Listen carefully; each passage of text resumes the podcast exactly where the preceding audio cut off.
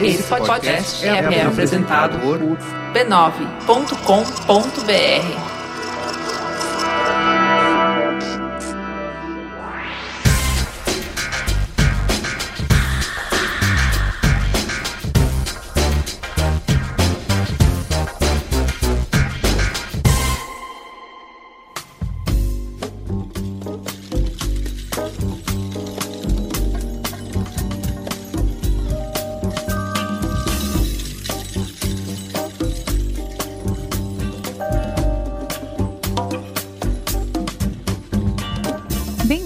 Mamilos. Eu sou a Juba Lauer e essa é a Cris Mar.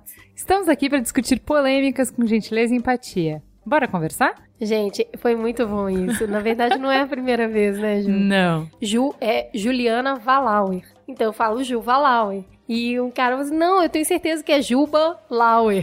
e a gente, eu fiquei a semana inteira chamando ela de Juba Lauer. É muito Pode bom. ser, pode ser. Para vocês, tudo pode ser. Vamos então ao som do Mamilos? Caiô. Pode ser pedido especial? Diz que sim, diz que sim, diz que sim. Faz aquilo que a gente combinou? Olá, personas. Kurraine mandou o robô falar por ele novamente porque a casa estava barulhenta demais neste feriado. Lembrando sempre que se você quiser colaborar com o conteúdo musical deste programa, pode nos recomendar bandas ou artistas independentes no e-mail somdomamilos@b9.com.br. E hoje nós iremos ouvir o Mulatu Static, uma compositor da Etiópia cuja música é pontuada por jazz, salsa e funk. Então fiquem aí com o Mulatu Static, no som do Mamilos.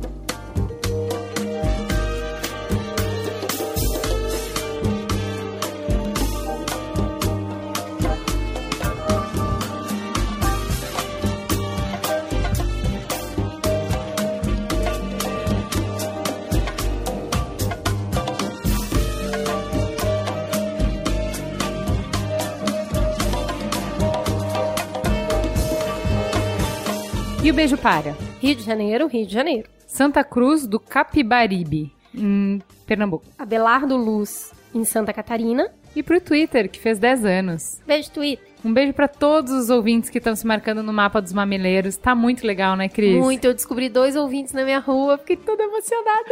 Ai, que legal. Já pensou você passeando com um cachorro e encontra um mamileiro? Eu passo com o rosto bem levantado assim pra ver se alguém. Gente, sou eu. Eu pego uma plaquinha.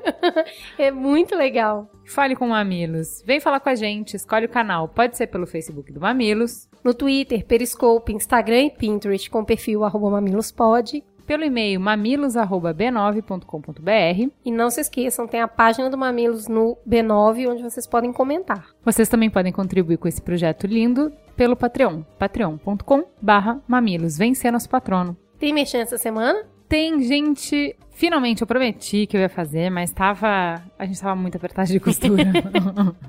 Sempre ficava pra semana seguinte, pra semana seguinte, pra semana seguinte. Vai sair a última turma de Love Brands. O dia é dia 30 de abril, é um sábado, é o último sábado de abril, numa casa muito fofinha, um espaço super gostosinho na Vila Leopoldina. Corre pra fazer a inscrição, da última vez as vagas esgotaram em duas semanas. O link vai estar na pauta. Vamos então pro Fala que Escuta.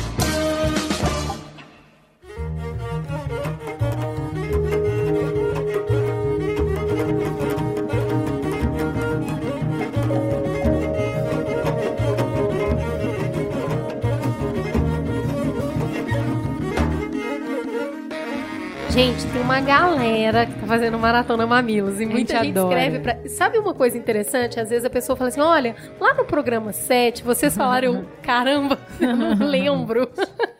então tem uma galera escutando. Só essa semana foram mais de 14 mil pessoas escutando programas mais antigos. Então o que, que a gente queria fazer? Ah, algumas playlists com assuntos relacionados para que as pessoas pudessem, com interesse em um determinado tema, ouvir ele na sequência. E como não poderia deixar de ser, o primeiro que a gente elencou aqui como playlist é sobre política. Então tem o Mamilos 5, sobre os desafios da democracia, o Mamilos 16, que é sobre protestos, Mamilos 25, sobre jornalismo, Mamilos 27, sobre reforma política, e o Mamilos mais recente, o 60, sobre a Lava Jato. O link de cada um deles vai estar na pauta. Faça a sua playlist também, manda aí pra gente, dentro de temas relacionados aos programas que vocês entendem que podem estar ali no mesmo grupinho, faça a taxonomia. Uhum.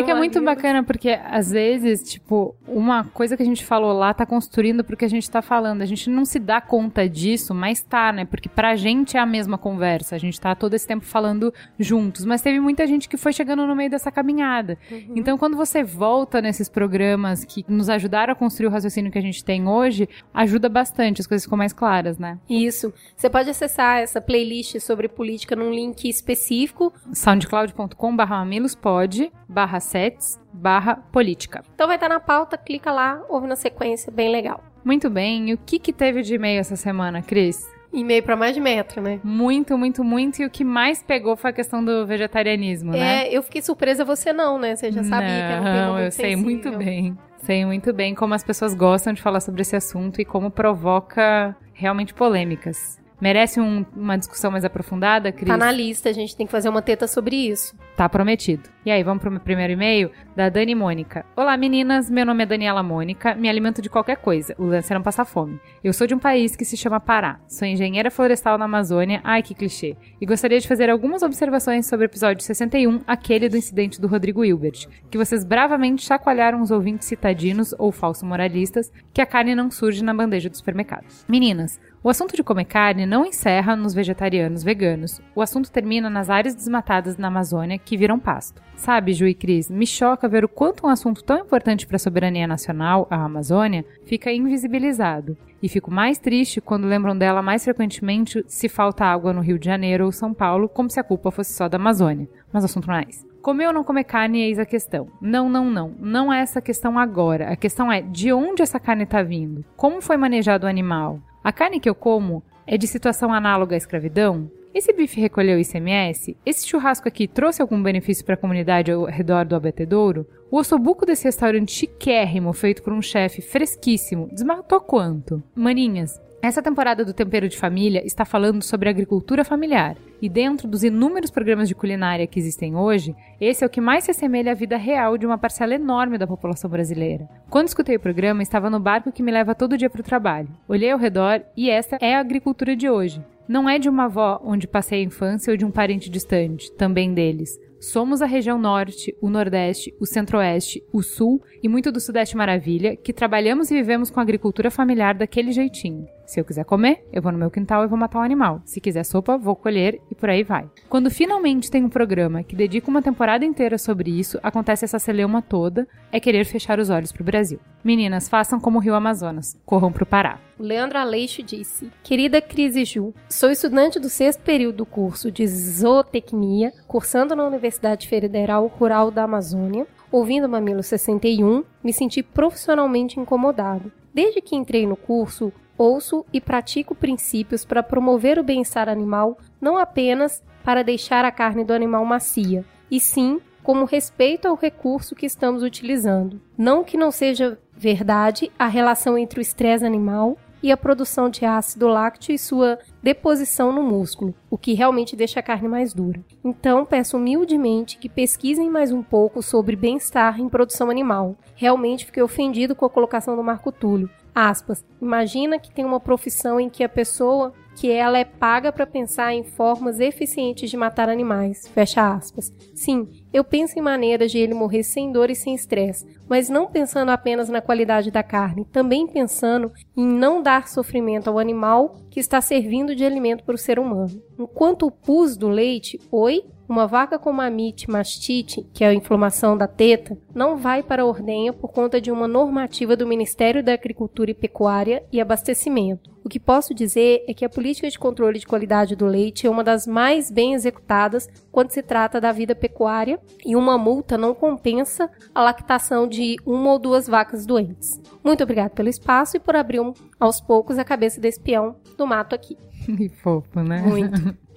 um peão do mato desse, hein? o que a gente mais gosta é o quanto vocês contribuem para a discussão e o quanto a gente aprende com isso, né? Que a gente Muito. começa e depois vocês nos abrem, nos descortinam muitos universos mais ricos do que, que Tem a um gente comentário conhece. muito interessante, muita gente questionando, muita gente trazendo informação nova. Eu li um negócio super interessante de uma pessoa que nos escreveu. É, a gente só relacionou alguns meses, mas eu achei esse ponto muito bom, falando nem todo mundo pode se tornar vegetariano e questionando isso, inclusive falando de lugares que não existem alimentos que perdurem, que não seja animal. Então tem, é, é muito rico, né, esse. É, eu achei interessante o quanto interesse pela discussão do vegetarianismo, que não era essa discussão que a gente estava tendo. A Isso. discussão era sobre a polêmica do programa e fim, né? Mas vale sim muito a pena a gente expandir isso para ir a fundo na questão do vegetarianismo, tanto a questão ética quanto as implicações de produção, quanto as implicações ambientais disso, né? Quan- Dessas eu acho que escolhas. muito do que quando o Marco Túlio fala é impossível defender o pró-carnívoro,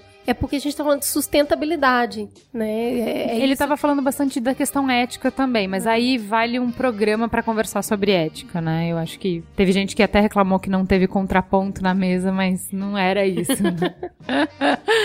Bom, a mamá, a Marleide, falou. Querida, só queria comentar que a licença paternidade é um item do marco legal da primeira infância. Esse marco não foi criado do nada, foi amplamente discutido em comissões, seminários, entre diversos ministérios e sociedade civil. E a ciência vem provando que investir na primeira infância traz retorno, inclusive econômico, para o país. Existem diversos estudos de Harvard que provam isso. Com um deles, o Heckman ganhou inclusive o Nobel de Economia. A gente vai colocar o link na pauta. Vamos então pro Trending Topics?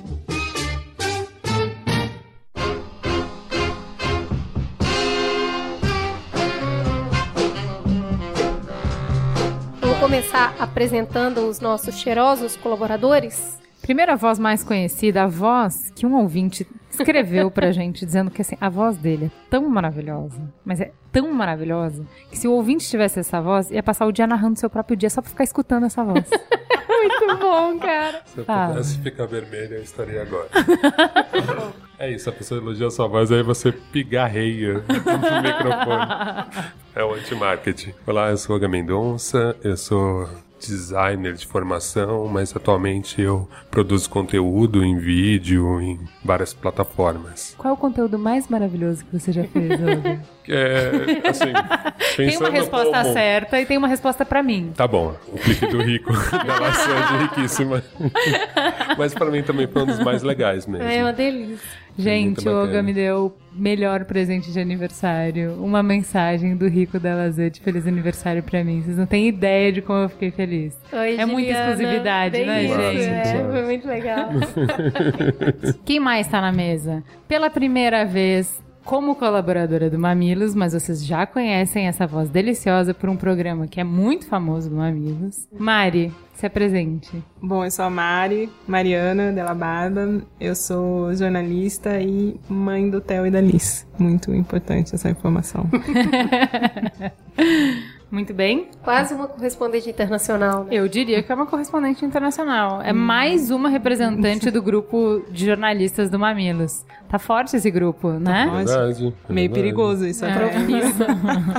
Vamos fazer aqui rapidinho um giro de notícias, então. A primeira delas, número 3. Projeto que permite transferência de passagens aéreas é aprovado pelo CCJ e pode seguir para a Câmara. Uma resolução da ANAC estabelece que bilhetes de passagens aéreas é pessoal e intransferível, mas isso pode mudar com a aprovação por 16 votos a zero pela Comissão de Constituição, Justiça e Cidadania do projeto de lei 394/2014 do senador Ricardo Ferraço. O projeto será submetido agora ao Congresso. Parece óbvio, mas é difícil, né? Então, eu só- assim, eu sei que isso não quer dizer nada, porque ainda tem que passar pelo Congresso e tal. Eu só coloquei aqui porque isso é tão relevante pra gente, né? E é o tipo de coisa que não vai andar até o impeachment sair. Mas, assim, eu nunca entendi. Por que, que você não pode, por exemplo, se no dia acontecer alguma coisa comigo, eu não posso falar, Cris, vai no meu lugar. É, tem algumas Não dá. questões que são colocadas pelas companhias aéreas que estão sendo questionadas por esse projeto de lei. E tem um ponto e contraponto, mas sólido o suficiente ele não é.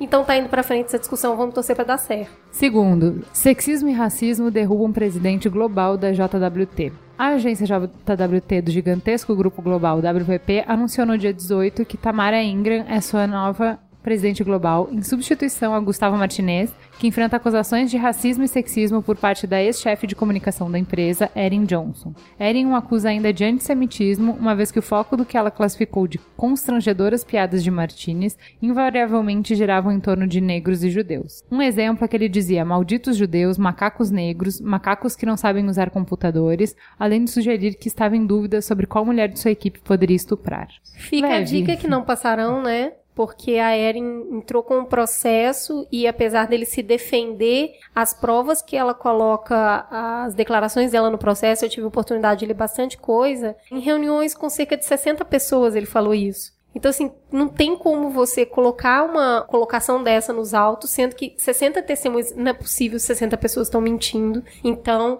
ficou aquele meio saia justa, ah, não, ele, ele preferiu se afastar, mas na verdade a gente sabe que não foi bem isso, e o fato de assumir uma mulher no lugar dele é bem forte, assim, manda uma mensagem muito forte, que a empresa não quer ser conivente com esse tipo de situação, e é, ultrapassa bullying, né? Vira crime isso, é um crime que ele estava cometendo. É, pra quem trabalha nesse mercado sabe que isso é muito comum e que apenas agora foi o primeiro sinal contundente de que, gente, vocês vão começar a ser criminalizados por isso. E uma coisa que eu, inclusive, falo na minha agência assim, cara, os teus novos subordinados são milênios. Não brinca com essa galera. Eles não estão devendo nada pra ninguém e eles vão te processar. Isso aí. Tópico número um agora, vamos fazer só um wrap-up dos últimos acontecimentos desde o programa da Lava Jato que nós fizemos, o programa número 60. No programa 61 a gente falou, gente, não tem como falar, tá acontecendo uma coisa atrás da outra. Mas para vocês não perderem o fio da meada, a gente vai colocar aqui uma colocação rápida do que que tem rolado esses dias. Então, dia 16, a Dilma anunciou Lula como ministro da Casa Civil e Sérgio Moro divulgou grampos ilegais de autoridades com a prerrogativa de fórum. No dia 17, a comissão de impeachment foi instalada, Lula tomou posse como ministro e, na sequência, sua posse é suspensa após decisão judicial. Lula divulga carta aberta e pede justiça pelo Estado de Direito. Manifestantes contrários ao governo acamparam na Avenida Paulista, em frente à Fiesp, para protestar. No dia 18, manifestações em defesa da democracia e do governo levaram cerca de um milhão de pessoas às ruas em protestos realizados em diferentes cidades do país. O ministro Gilmar Mendes suspendeu a posse e a nomeação de Lula e determinou a volta das investigações para as mãos de Sérgio Moro. No dia 20, a Advocacia Geral da União pediu novamente ao STF liminar para a nomeação de Lula. Seis dos mais respeitados juristas do Brasil, junto com os advogados de Lula, impetraram habeas corpus no STF contra a decisão do ministro Gilmar Mendes. Dia 22. Como os ministros do STF então reagiram a esse pedido que chegou? O Faquin se declarou suspeito para julgar. O Luiz Fux e a Rosa Weber negaram o pedido para anulação da decisão do Gilmar Mendes e o Teores Zavascki determinou que Moro envie para o STF as investigações da Lava Jato que envolvem o ex-presidente Lula. A PF também deflagrou a 26ª fase da Operação Lava Jato, que é a Operação Xepa, e na Odebrecht foram encontrada lista de pagamento de mais de 200 políticos. O que, que vai acontecer agora na próxima semana? Tá claro que não existe um acordo no STF se vão acatar a decisão de não permitir que o Lula tome posse. Então, os 11 ministros vão se reunir numa plenária para analisar as decisões e chegar a uma conclusão. Aguardemos. Vamos para o Trending Topics, então, enfim. Primeiro tema, o presidente mais midiático de todos os tempos, o presidente que faz amor com a mídia.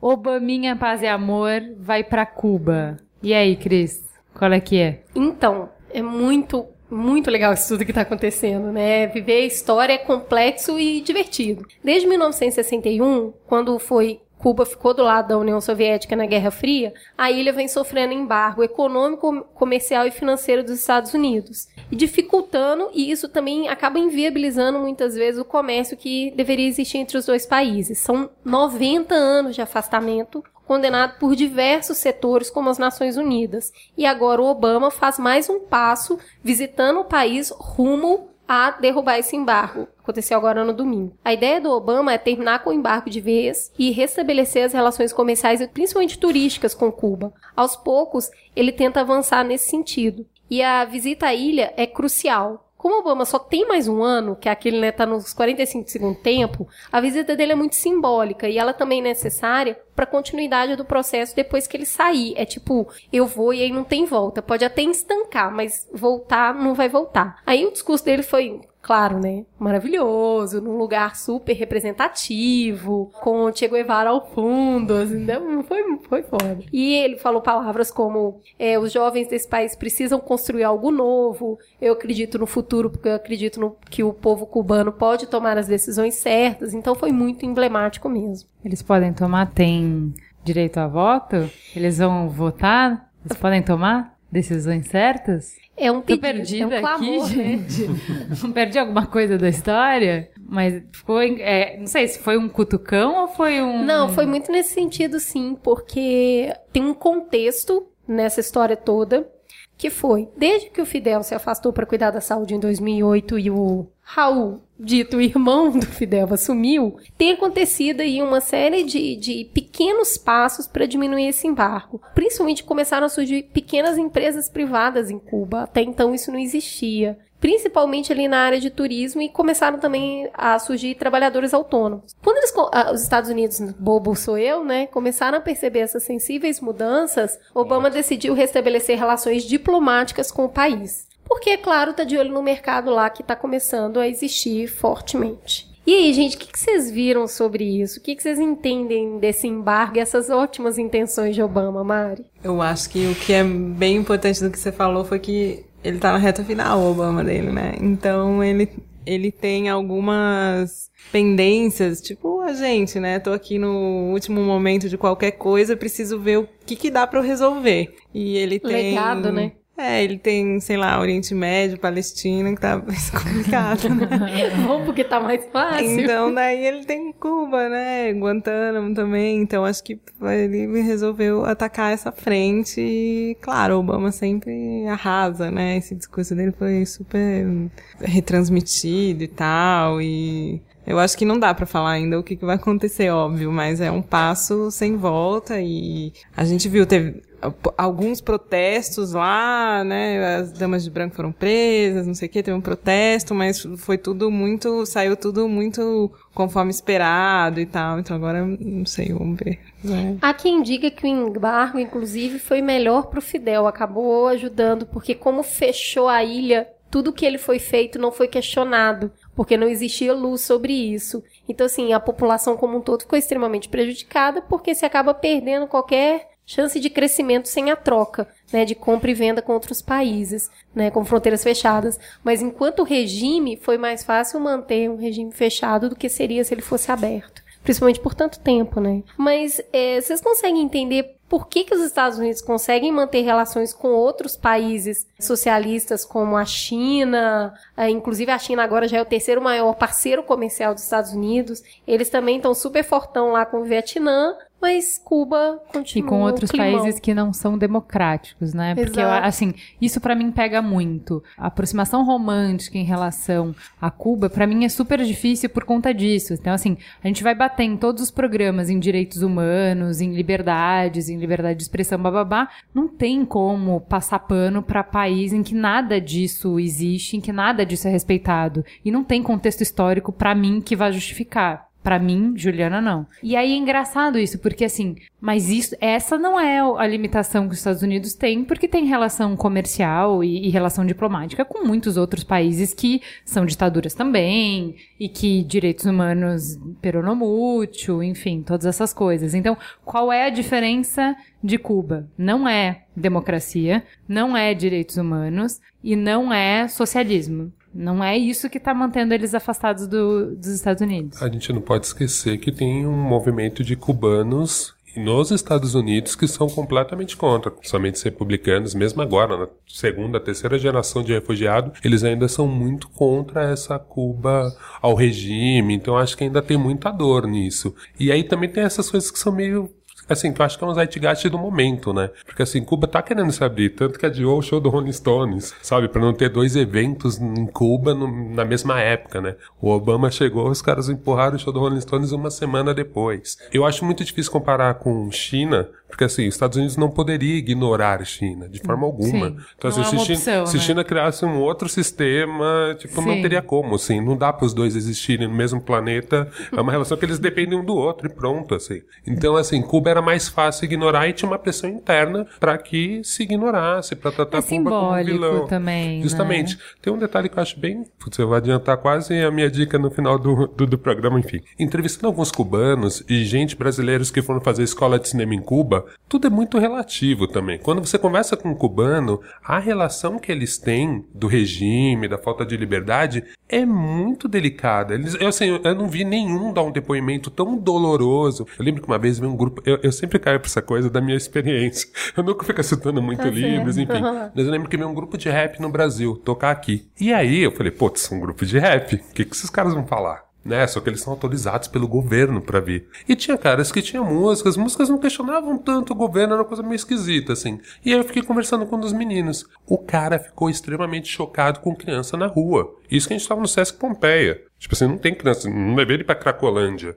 Ele viu uma criança passando. Então ele ficava fazendo umas pontes, umas relações que eu achava meio engraçado. Porque pra ele a maior agressão era ter criança na rua. E eu falando, pô, foi uns amigos meus fazer grafite em Cuba, mas as crianças também não têm comida. Ele falou, mas todas têm pai. Se não tiver pai, alguém cuida. Não tem uma criança que dorme na rua. Porque ele ficou chocado quando ele viu dormindo na rua. Então, assim, eu sei que não é muito o foco da questão, mas eu fico pensando muito nesse, Não, nessa visão. Olga, mas não pode ser a, a escolha entre eu te dou comida ou liberdade, né? Não, não, Desculpa, sim, mas sim, sim, mas não eu digo assim, essa. às vezes o jeito que a gente tem relação com o capital, ele também é uma prisão. Então, assim, se você não tiver dinheiro, você não é livre. E em Cuba eles desenvolveram um jeito, uma moeda muito diferente da nossa. Então isso é muito complicado mesmo. Ao mesmo tempo que o Estado é o provedor. Eu, eu entendo, eu acho que se eu fosse um cubano, eu seria um rebelde. Mesmo Certeza. achando, né? Eu acho que sim.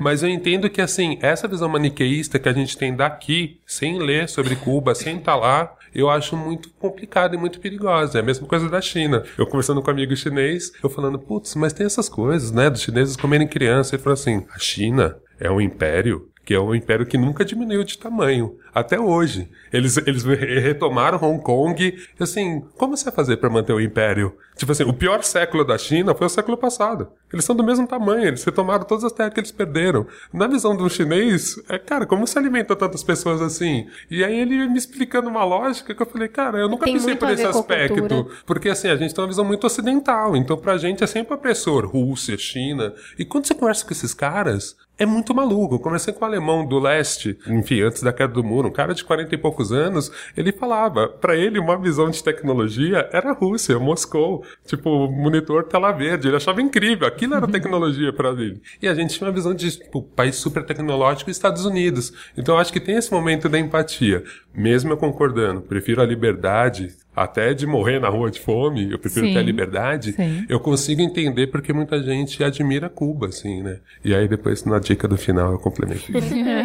Não tem a questão também de muita gente admirar isso que eu tava falando sem saber muito bem. Justamente, eu acho. né? Porque também Tem o romantismo fala, dos dois lados, Ah, né? medicina em Cuba é incrível, realmente, em muitos pontos é incrível. Mas é, quando eu fui pra lá, eu lembro que muita gente pedia, e você não tem remédio pra deixar aqui pra gente? Eles falavam Uhum. assim, que? Que remédio? Ah, qualquer remédio. Então, daí você falou, é, mas aqui não é tudo de graça, tudo certo. E, quando você vai ver, não é bem assim, É que né? não é sempre que tem remédio, né? É, então, pra tudo, você acho que também essa visão um pouco romantizada Uhum. já não é assim, ou já não era assim há muitos, muitos Justamente. anos lá, né? Então, a mesma coisa com as crianças na rua. Eu, eu realmente não lembro de ter visto nenhuma criança na rua, mas todas vinham me pedir alguma coisa sempre, em todos Uhum. os momentos que eu andava pelas ruas. Então, também é meio complicado. A população foi muito, é sempre a mais prejudicada, né, com esse tipo de embargo. E, e o ponto mais delicado da visita era com respeito aos presos políticos, né, que era tipo muito torta de climão. Guantánamo, né, gente? Pois é, e foi muito complicado. Eu quero falar a frase que ele disse, né? Ele foi questionado sobre o assunto, né?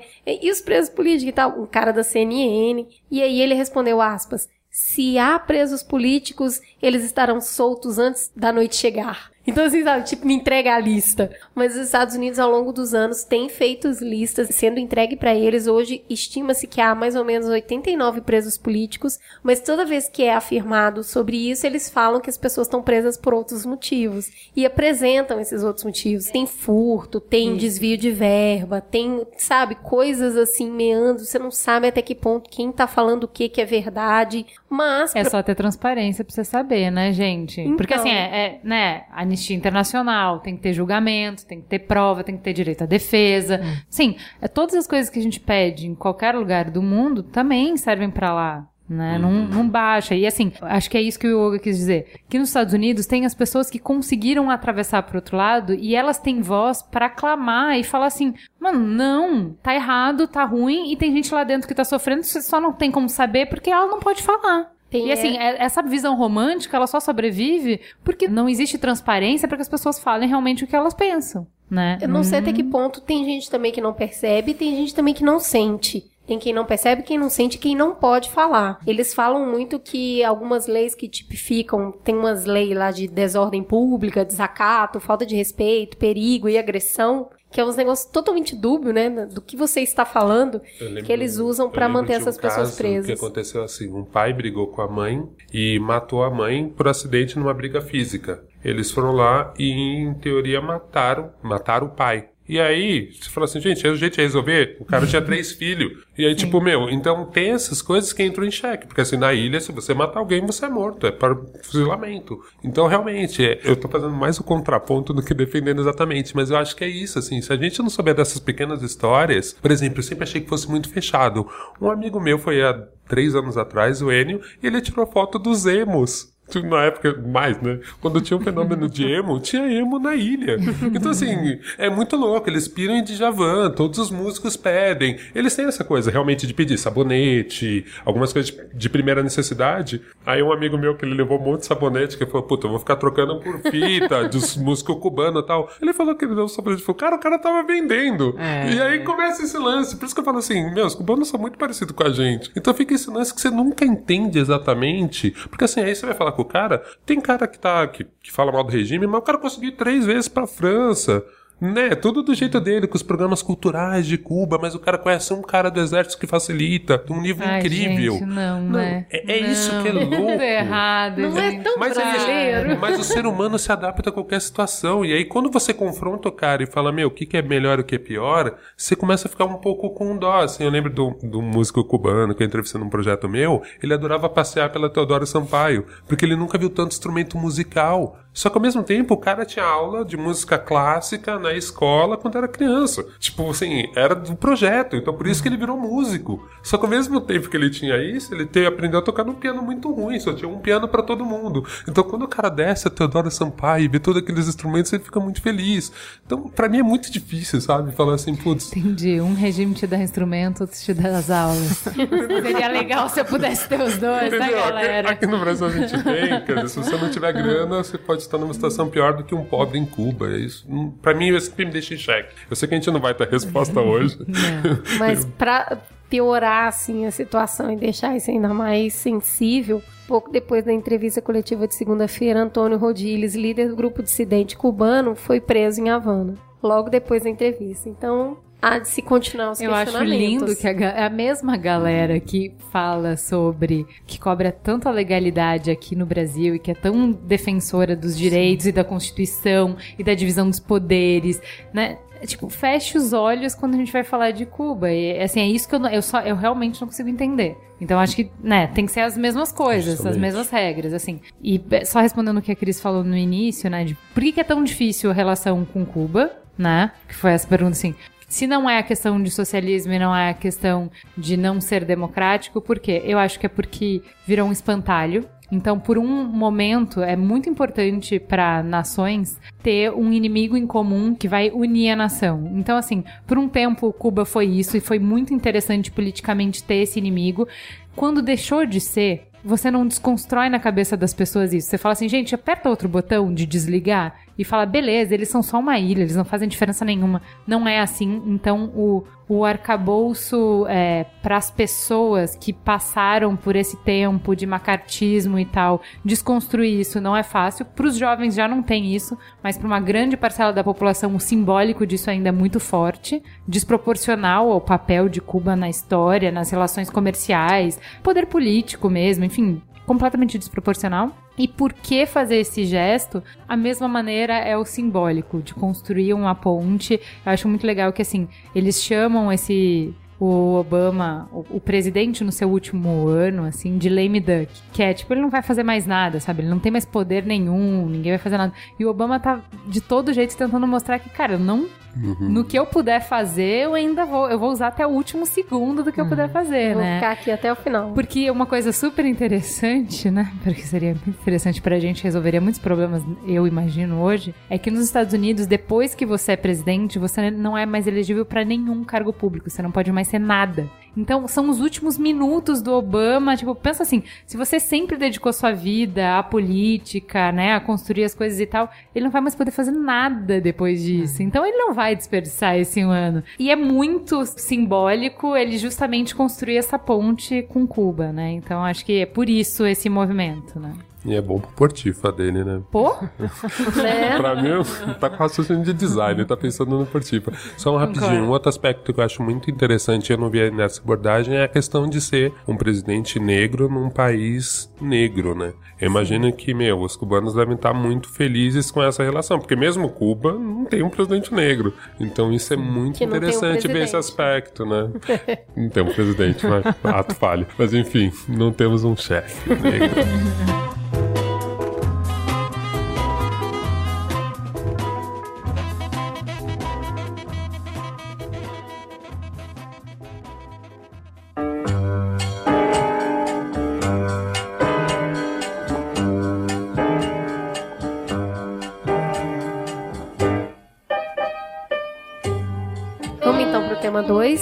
pouquinho do terrorismo em Bruxelas. Pelo menos 31 pessoas morreram e dezenas ficaram feridas em explosões no aeroporto e no metrô de Bruxelas, na Bélgica, na manhã dessa terça-feira. Duas bombas explodiram no saguão de embarque do aeroporto, perto do check-in da companhia aérea norte-americana American Airlines, por volta das 8 da manhã. Pouco mais de uma hora depois, um explosivo foi acionado na estação de Malbec, um bairro que abriga as instituições europeias. O incidente ocorreu no segundo de três vagões de um trem antigo. O grupo que se autodenomina Estado Islâmico assumiu a autoria dos ataques em comunicado oficial. Nele, os extremistas alertam para mais ataques que estão por vir nos estados aliados contra o Estado Islâmico. E aí, é, assim, tem várias polêmicas que eu queria suscitar em relação a isso. A primeira que eu acho que a gente tem que falar é por que a Bélgica? O que, que a Bélgica tem a ver? Porque a gente está acostumado mais a ver atentado em Paris, em Londres, na Espanha, né? A Bélgica parece fora desse eixo. Parecia um país super pacífico. Por que eles agora? Eu acho que tem alguns motivos. Acho que o primeiro mais importante é que a Bélgica é o país que mais manda militantes para o Estado Islâmico dos países europeus. Eu acho que é a Bélgica, Eles chamam França. de combatentes estrangeiros, jovens com nacionalidade europeia que abandonam um lugar de origem para se juntar à guerra síria. Eles têm 500 pessoas que em algum momento viajaram para o Iraque ou para a Síria. É, então acho que é... É o maior número de jihadista. É, eu acho que é Bélgica, têm. França, depois vem Holanda e depois eh, Inglaterra, alguma coisa assim. Então eu acho que esse é um dos principais motivos e eles já estavam esperando, né? Dessa vez eles todos Tava. já sabiam que ia acontecer alguma coisa. Em... Eu não sabia porque eu não estava acompanhando tão de perto, mas que já tinham na investigação já tinham chegado que o atentado da França, o último atentado da França todinho foi arquitetado lá em Bruxelas. Então eles já estavam inclusive é, prendendo pessoas, os líderes líderes prenderam na sexta-feira o uhum. líder do atentado da França lá em Bruxelas. Então, é. assim, eles sabiam que era uma célula terrorista super ativa. Né, que não só desse atentado da França, mas dos últimos anos. Eles Isso. prenderam nesse final de semana o Salam Absalam, que foi o envolvido nos atentados de Paris. Eles interrogaram o cara por horas, por dias, né, de terça para domingo. Tiveram acesso a todos os locais onde ele esteve Então eles já sabiam o bairro que estava sendo articulado, sabiam os locais que estavam alta visibilidade para que acontecesse atentado e nada foi suficiente para que eles conseguissem realmente deter ali o que É, eles não sabem se foi tipo uma revanche ou se já estava sendo planejado antes, mas aparentemente já estava sendo planejado não- antes e foi apressado o plano. É, eles não conseguem Pra- arquitetar uma coisa desse tamanho em tão pouco tempo, mas provavelmente foi apressada. É, né? então, mas a- esse lance da Bélgica é isso, e daí tem alguns motivos que mostram porque que a Bélgica virou esse centro, né? Alguns falam de, ah, a capital jihadista da Europa, alguma coisa Isso. assim. Há uns anos, há umas décadas, foi permitida a construção de uma mesquita lá, e isso teria trazido líderes radicais, e isso é um- uma particularidade de lá, mas eu acho que de resto o que a gente tem é a mesma coisa que acontece em outras cidades da Europa, né? Principalmente na França, se você for ver, fica uma população que já tá lá, não é que nenhum deles era dessa onda de imigrantes, né? Isso que eu acho que algumas pessoas confundem. Eles já moravam lá, eles eram belgas, eles já estavam lá há muitos anos, né? Até para conhecer todo o sistema, né? Você não acabou de chegar. É difícil, né? Então, e uma população que já fica marginalizada, esse bairro aí é, é um bairro conhecido, o outro Sim. cara tinha sido preso lá também. E então, é isso também um pouco do que acontece nos banlieues lá na- perto de Paris. A mesma coisa, fica no meio do caminho, não é francês, não tá inserido na população, de na sociedade, de uma maneira ou de outra. E daí vem a pobreza e tudo mais, e daí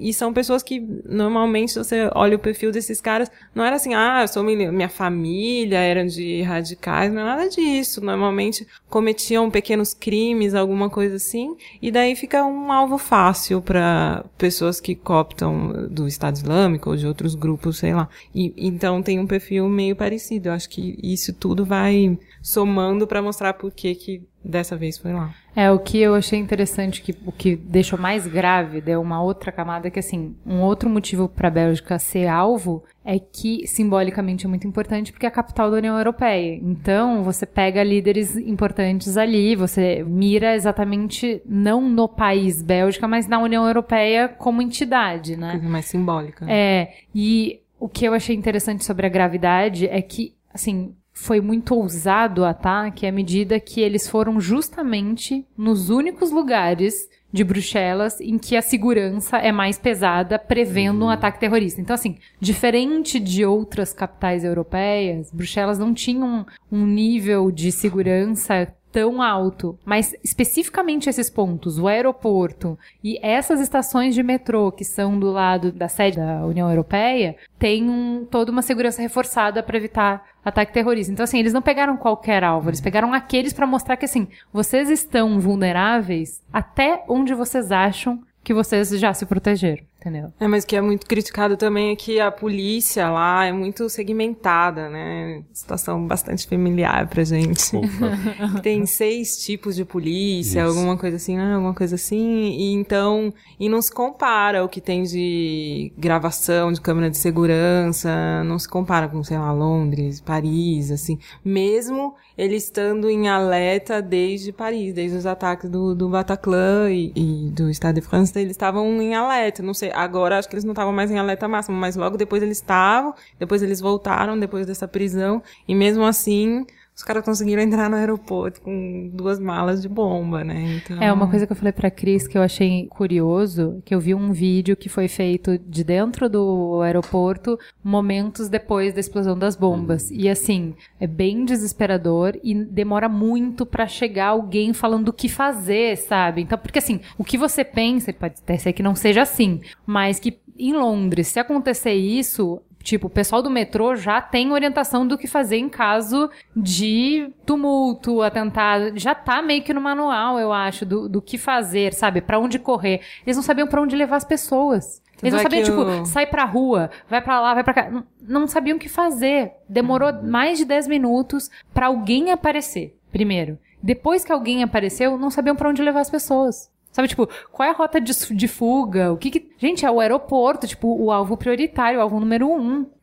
Eu não sei é que se se fosse aqui a gente saberia. Vamos lá. Vamos deixar bem claro isso. Só pra sei. tirar isso da frente. Eu também não sei se em Londres todo mundo saberia, não, mas Todo eu mundo Não, não, Waze. alguém. Alguém É, não, apareceria pra segurando- falar, Ah, né? isso com certeza. Não, o que eu tô querendo dizer é não as pessoas. Sim. Eu tô falando assim, sabe a brigada de incêndio? Que É. aqui no prédio tem uma brigada de incêndio que se pegar fogo, os brigadistas têm que falar pra onde você vai? É. Se imagina que no aeroporto tem algo, algo semelhante a isso. A primeira resposta, tá entendeu? De sob aviso, né? É muito, é bem, é bem preocupante mesmo. Tanto é que o cara brasileiro, que tinha nacionalidade brasileira, que era jogador de, De basquete. de basquete, ficou lá uma hora quase pra chegar a ajuda. Ficou sang... A foto dele foi bem impressionante. Até o pai dele viu, viu a imagem. O pai dele morava nos Estados Unidos, viu a foto dele. Foi uma das primeiras que começou a circular. E ele ficou lá um tempão, com a perna sangrando, assim, dá pra ver na foto bem Uma coisa que eu tenho duas polêmicas que eu queria jogar pra vocês, que eu acho. A primeira, a gente conversou um pouco aqui, que é sobre resolver como país ou resolver como bloco. Sabe? Porque, assim, de uma certa maneira, isso tem sido falado desde que começaram, que teve essa nova onda, digamos assim, de atentados, de que, assim, não é um problema da França, não é um problema da Espanha, não é um problema da Inglaterra, não é um, pro- é um problema do bloco, ou a gente resolve junto, ou a gente não vai resolver de jeito nenhum. Mas agora, é, essa resposta tá tomando um certo coro, né? O coro tá engrossando, eu diria isso, tá, tá ganhando força. Né, que isso não é um ataque à Bélgica, é um ataque à União Europeia e a gente tem que responder como bloco. É, tá num momento bem complicado. Inclusive na, na Inglaterra, hoje vai ter um referendo, né, pra ver sobre a permanência ou não no bloco e tal. E hoje já muita gente criticou e muita gente, enfim, foi a favor de usar a politização do ataque, né? Isso Sim. seria um argumento pra Grã-Bretanha como todo sair do bloco ou não, agir de maneira.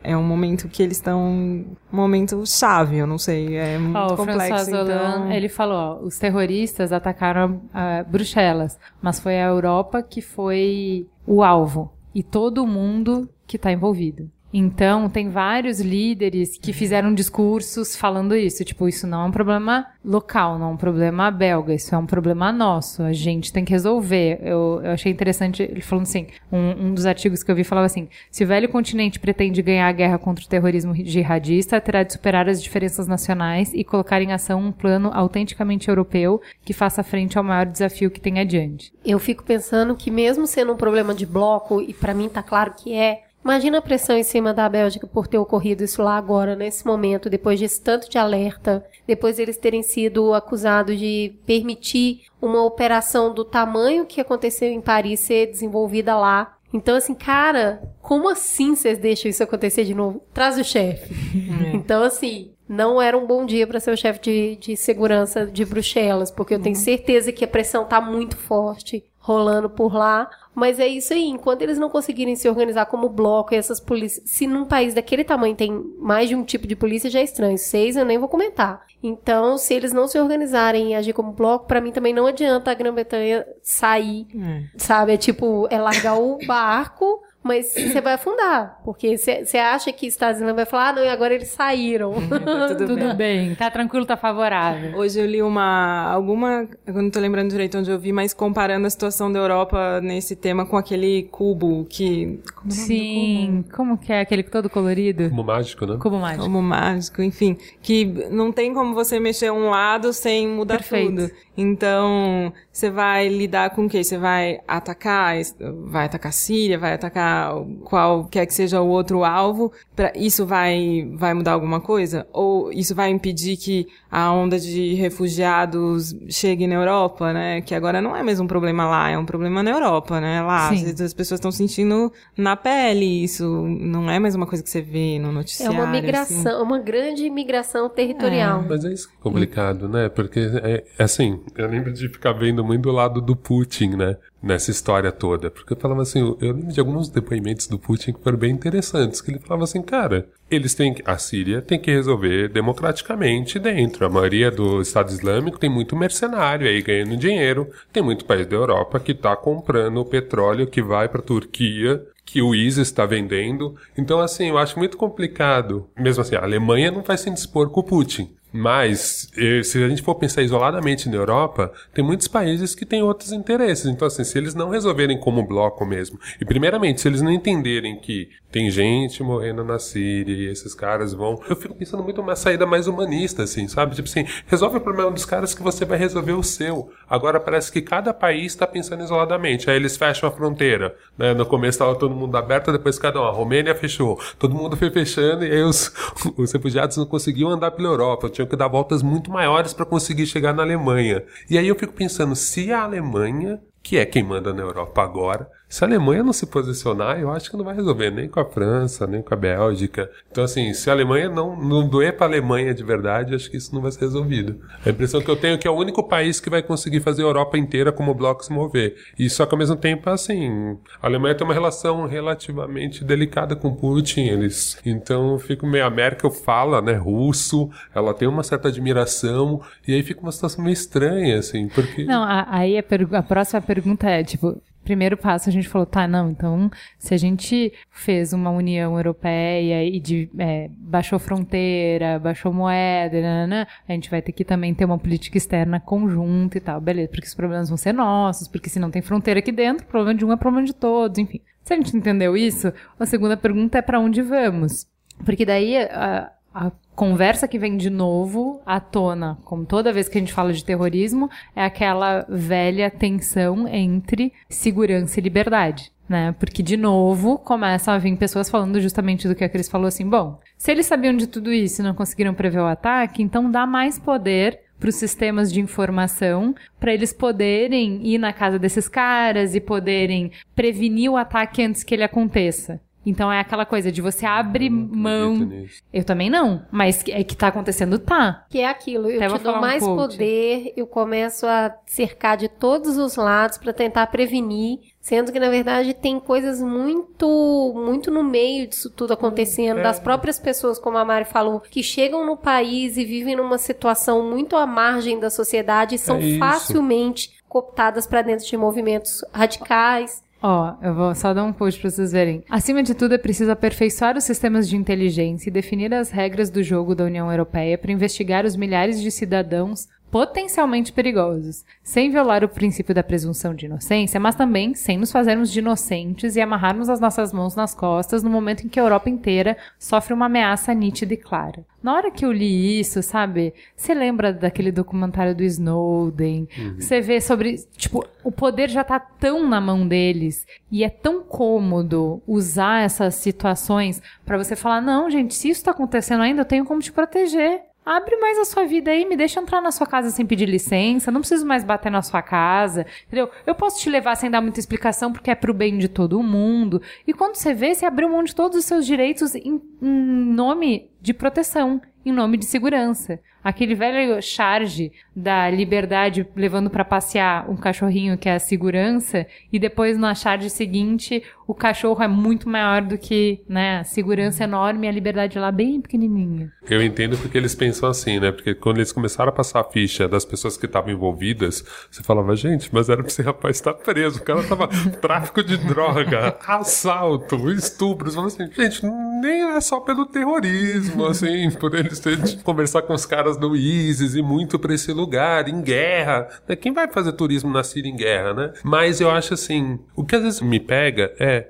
não é mais fácil a gente começar. É, é um pouco minha lógica de política antidrogas, assim. O combate direto tá dando errado. Então não é mais fácil chegar e conversar com o Bashir al-Assad e falar assim: ó, a gente não gosta de você porque você é um ditador, mas aparentemente você é o cara que consegue resolver isso. Como a gente faz? Me parece que em nenhum momento a gente teve essa conversa direta, sabe? E aí a gente, todo mundo sabe, tem dinheiro da Arábia Saudita financiando lá, financiando esse grupo. A gente sabe desse jogo inteiro, mas parece que ninguém quer resolver ele de verdade, sabe? E aí vão atacar a liberdade individual de cada um. Porque a gente sabe que assim, que é o que aconteceu também, né, na França, tinha várias pessoas brancas, elas não têm nada a ver com a árabe. Tem um documentário que passou acho que na Globo News que mostrava como que eles convenciam adolescentes a ir pra lá. Você falou assim, meu, essa menina não tem nada a ver com a árabe, ela não nasceu num bairro pobre, ela recebeu uma ligação no telefone e recebeu um chavequinho ali, ela não entendeu direito e comprou a causa. Na então por isso que às vezes eu fico... internet, né? É. Na internet. Então por isso que eu fico com medo desse lance de, tipo, tentar vigiar. E ao mesmo tempo a gente vê problema nos Estados Unidos com o lobo solitário. Isso não tem como se vigiar. Esse tipo de ataque não tem como vigiar. Que foi o caso dos dois meninos em Boston que explodiram lá. Eles eram americanos, eles piraram, que eles, né, porque eles nem tinham tanta ligação com grupos islâmicos. Um, um irmão mais velho que viajou, um irmão mais novo nem foi para algum país árabe para receber treinamento. E ao mesmo tempo os caras piraram e explodiram ali. Tudo bem, matou duas pessoas, mas fez um atentado em Boston. Então, essas vezes eu fico um pouco de medo, assim, sabe? Eu acho que, meu, essa discussão é de cachorro grande. Então bota os cachorro grande numa sala e começa a discutir. E aí depois a gente fica a gente aqui, sociedade, discutindo, né, conjecturas e lararã, e você fala assim, meu, esses caras não querem resolver porque eles sabem que eles vão perder dinheiro. E aí sempre me parece que é uma discussão de onde eu não quero gastar meu dinheiro com isso. Me parece que a Europa inteira tá assim, ó, quem tem dinheiro é a Alemanha. A Alemanha resolve isso pra gente aí. sabe? É por aí mesmo. Ô, Mário, eu queria te perguntar sobre os cinco atentados que aconteceram na semana anterior. E que não tiveram toda essa comoção e tal, e que fazem parte sim do panorama pra gente construir o panorama. Como é que a gente chegou aqui nesse, nesse atentado, né? Ele, tipo, esse atentado não está sozinho no vácuo, ele existe num conjunto de cinco atentados antes dele. Eu acho que a gente estava comentando disso. Eu acho que primeiro a gente tem que ver essas notícias chegam para o restante da população. Eu acho que não, de uma certa maneira não, não chega mesmo por diversos motivos. Primeiro na Arábia Saudita, por exemplo, ou em outros países que têm ataques, sei lá, mensais, semanais, eles param de ser notícia. É muito triste, mas é é a verdade. Na Turquia foi um carro bomba e ah, foi noticiado e tal. Eu vi bastante coisa sobre isso. Mas também, né, a Turquia tá bem mais próxima, né? A Turquia é Europa, Sim. né? Então, por causa disso. Eu acho complicado, assim, a gente dizer é um, é um lado, é um outro, porque, como você estava falando, não, não é um lado, um outro. É, tem, justamente. tem milhares, tem muitas coisas envolvidas e mas eu acho que, de uma certa maneira, as pessoas que querem saber o que está acontecendo, tá fácil de ver, assim. O que me deixou é, assustada é que, assim, tudo bem, a gente sabe que os outros atentados viram background pra gente, sabe? Você tá ouvindo o noticiário, você tá vendo a home do, do portal de notícia que você segue e uma notícia menor é aconteceu um atentado em tal lugar. Você não conhece as histórias, você não sabe quem foi, porque você não se aprofunda e nem a notícia se aprofunda porque sabe que você não tem interesse, enquanto um atentado de Bruxelas você vai conhecer cada um encravada e cada história da vida de todas as pessoas envolvidas nesse atentado, né? Então, assim, tudo bem, isso a gente já sabe. Mas o que eu fiquei mais chocada foi que quando eu vi essa notícia, era assim, ah, 37 mortos na Turquia, 19 mortos na Costa do Marfim, 24 mortos na Nigéria, 5 mortos em Istambul, na Turquia. E aí, no meio desses cinco atentados, um que foi no Iêmen, onde morreram 119 civis. Faça as contas, pode somar os outros cinco, incluindo aí o de Bruxelas, e não dá isso. Com 22 crianças, num ataque aéreo no mercado público, ou seja, atacar um mercado público, um ataque aéreo no mercado público é bem equivalente em termos de terror, de terrorismo, a o que aconteceu num aeroporto, né? Tipo, a pessoa tá lá comprando seu peixe, seu pão, sua coisa, e de repente Com cai uma bomba filhos. em cima dela. Eu chamaria isso de terrorismo, tranquilamente. E foi feito dessa vez pelo lado de cá. Foi um ataque aéreo coordenado pelos sauditas e apoiado pelos Estados Unidos. E aí, isso que eu acho que não tem o mesmo peso, que é de falar. Nem é chamado de terrorismo, fala-se ataque aéreo. Pois é, né, gente? Assim, eu não fala. sei, mas e pra isso pra mim. Porque assim, eu tava conversando com a Mari que eu acho diferente, por exemplo, quando a inteligência diz que numa determinada casa é um quartel-general, e aí você explode a casa e depois você vê que a inteligência tava errada e na verdade era a casa de uma família e você acabou de bombear a casa de uma família. É É. grave, é grave, mas isso não é terrorismo, isso é erro. Puta, como assim se chama de erro? Eu entendi, mas isso é uma coisa. Outra coisa é você bombardear uma praça pública com gente que você tá vendo que são civis, gente. Entendeu? Ah, eu não tava vendo, porque, pô, mas aí já complicou, né, amigo? Uma praça, você bombardeou uma praça. A gente Eu acho nunca só que- ouve falar que é terrorismo pro lado de lá, né? Terrorismo só pro lado de cá. Eu queria muito ver o da Atena da Al Jazeera. Eu queria assistir, assim, traduzido, assim, só pra entender o que, que o cara acha, porque é isso. Eu acho que lá, quando eles noticiam, eles falam assim, mas um drone do maldito Obama destruiu outro casamento, sabe? Tipo, porque eu acho que pra Sim, eles, porque eles isso é não uma entendem que eles fábrica, estão né? em guerra, porque né? eu, eu imagino que isso é uma fábrica também de, de motivação que não para. né? De falar assim, mano, a gente não tem nada a perder, então... Sim, E quem não tem nada a perder é o cão raivoso mais perigoso. isso é com certeza. Né? Então, assim, tem muita coisa pra mexer pra que você consiga ver um fim nessa, nessa disputa e nesse terror, assim, porque você vê o, esse vídeo aí do aeroporto, cara, é muito triste, assim, porque, assim, é diferente você estar numa zona de guerra e acontecer uma tragédia e você tá na sua vida cotidiana. É por isso que é tão chocante, sabe? Mano, eu tava só fazendo check-in, não, não tava esperando isso e de repente o seu mundo Mas ao mesmo tempo eu de lembro de pra quando. Boko Haram, acho que foi na Somália, atingiu um shopping, matou gente pra caramba. Eu vi o vídeo do shopping. É a mesma coisa. É só assim, que, mas aí é só que é shopping, isso. né? Não, e a gente espera que na que, é- que a gente volta para aquela discussão do a imprensa e o que ela entende como extraordinário, né? Porque assim, pô, morreu um monte de gente num shopping, era a classe média da Somália, e assim, a gente não tem essa identifica- identificação. Porque a gente não vai pra Somália nas férias, né? A gente não, não vê a torrezinha. Então, às vezes é complicado. Eu entendo que tem todos esses aspectos. É difícil julgar a cobertura jornalística, porque eu entendo que a Bélgica É, não sei, chama mais é atenção. Só falando dessa questão jornalística, não entrando no mérito de o que, que, é, melhor, terrorismo? o que, que é pior, o que, que é terrorismo, o que, que não é. Mas a, a questão da Bélgica, é, eu acho que a gente não tem que, nesse ponto, só analisando jornalisticamente falando, não é a questão de números, quantas pessoas morreram, é o- as implicações desse ataque. Era isso, exatamente isso que a gente tá falando de Uhum. como tá dentro da Europa, como é diferente por estar dentro da Europa. E também a gente tem que ver de onde são as nossas fontes, né? As nossas fontes são Uhum. europeias, normalmente, ou americanas, não sei. A Reuters, é, né? Não, e a é Jazeera Jazeera. mandou É. um monte de jornalista embora recentemente, então... Então, tá em crise. a Jazeera tá em crise. E a RT da Rússia não dá pra confiar, porque eu já vi umas coisas absurdas lá, velho. Então vamos pro próximo, Cris. Vamos lá.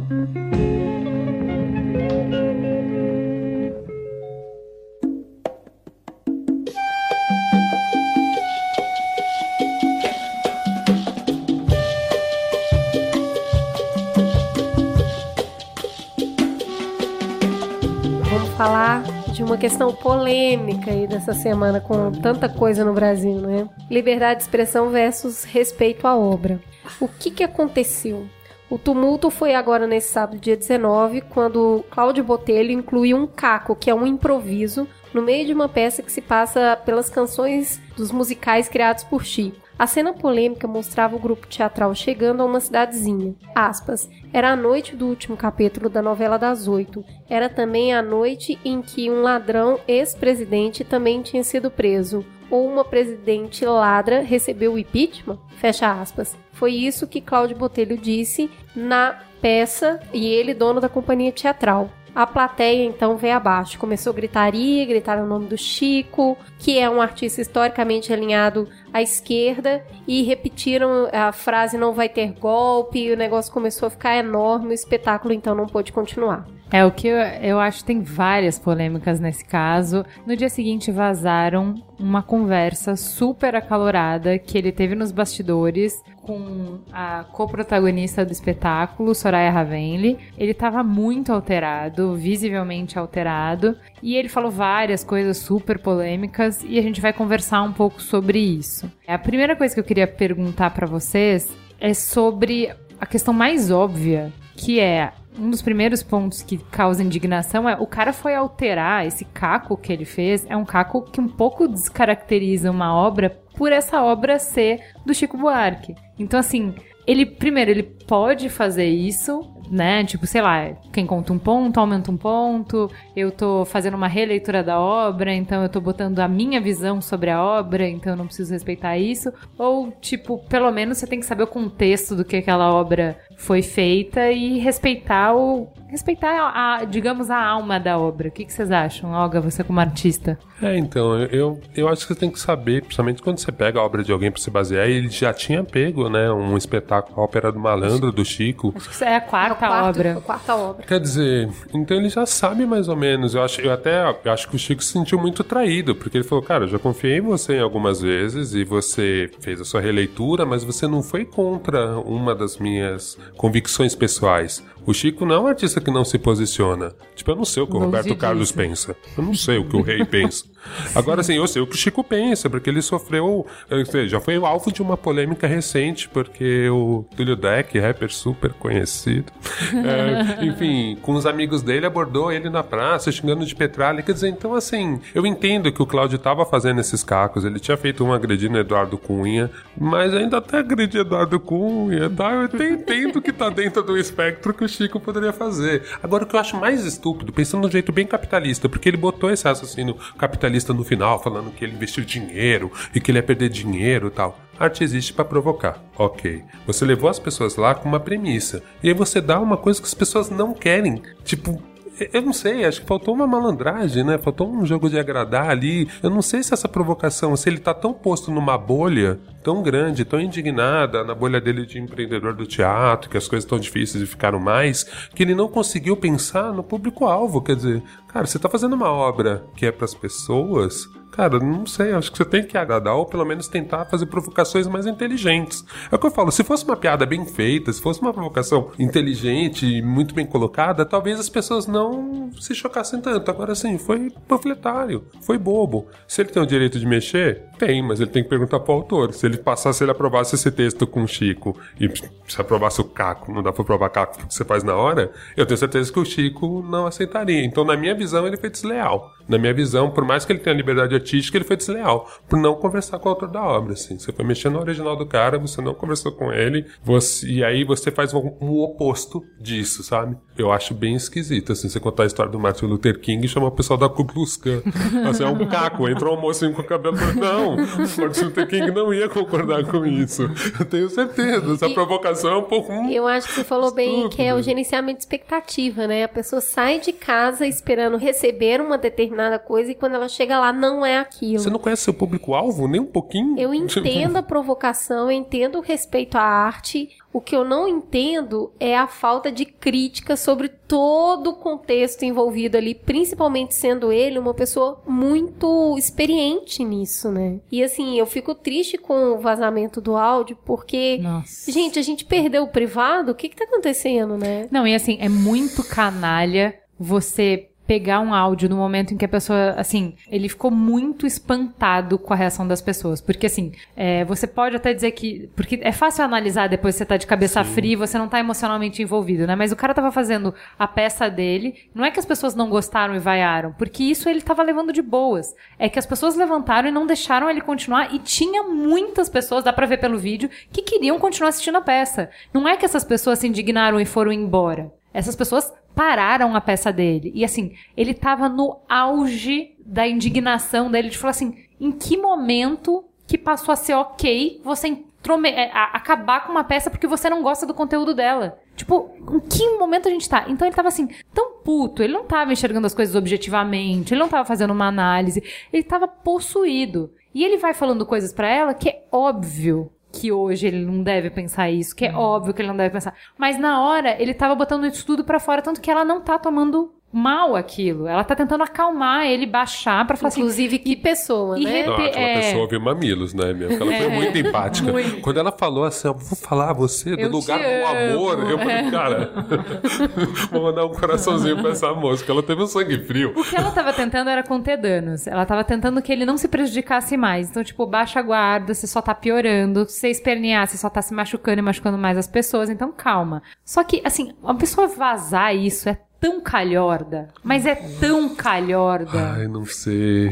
Mas não acho sabe? que também não é simbólico. em que mundo isso tá certo, você vazar esse áudio? Eu acho absurdo vazar, mas eu acho que deve... Eu imagino a indignação de quem é do teatro, vê o patrão fazendo um puta absurdo e fala ai meu Deus, olha o que eu tenho na minha mão, eu vou me vingar desse cara, Nossa. sabe? É tipo, eu é... entendo que tava todo mundo com raiva. Isso é uma coisa que a Soraya fala, né, pra ele, ela fala assim... Cara, tem muita falou, gente que não concorda é na peça. Ele é. fala, a peça é minha, eu falo o que eu quiser, ela, não, não nós somos um grupo, tá todo nem mundo todo mundo cara. concorda com o que você disse. Então ela tenta muitas vezes trazer ele pra razão. Eu acho que esse vazamento foi uma questão discutida entre eles também, eu não acho que foi assim, eu... É, Volto a dizer, eu acho que eu ia respirar fundo antes de mandar pro Pablo Capilé, pro pessoal do Mídia Ninja segurar o Felipe, hum, hum, não vou mandar. Eu acho que eu teria essa cabeça. Mas eu entendo quem se indignou em ver o cara falando daquele jeito. Eu sou o rei no palco. Eu, eu achei, tipo, de uma escrotidão. E assim, o que eu fiquei pensando antes é assim: eu tô ensaiando a peça. Até Caco, ele pode não ter falado com aquela palavra, mas ele já devia ter dado a entender. Eu achei engraçado o cara assim,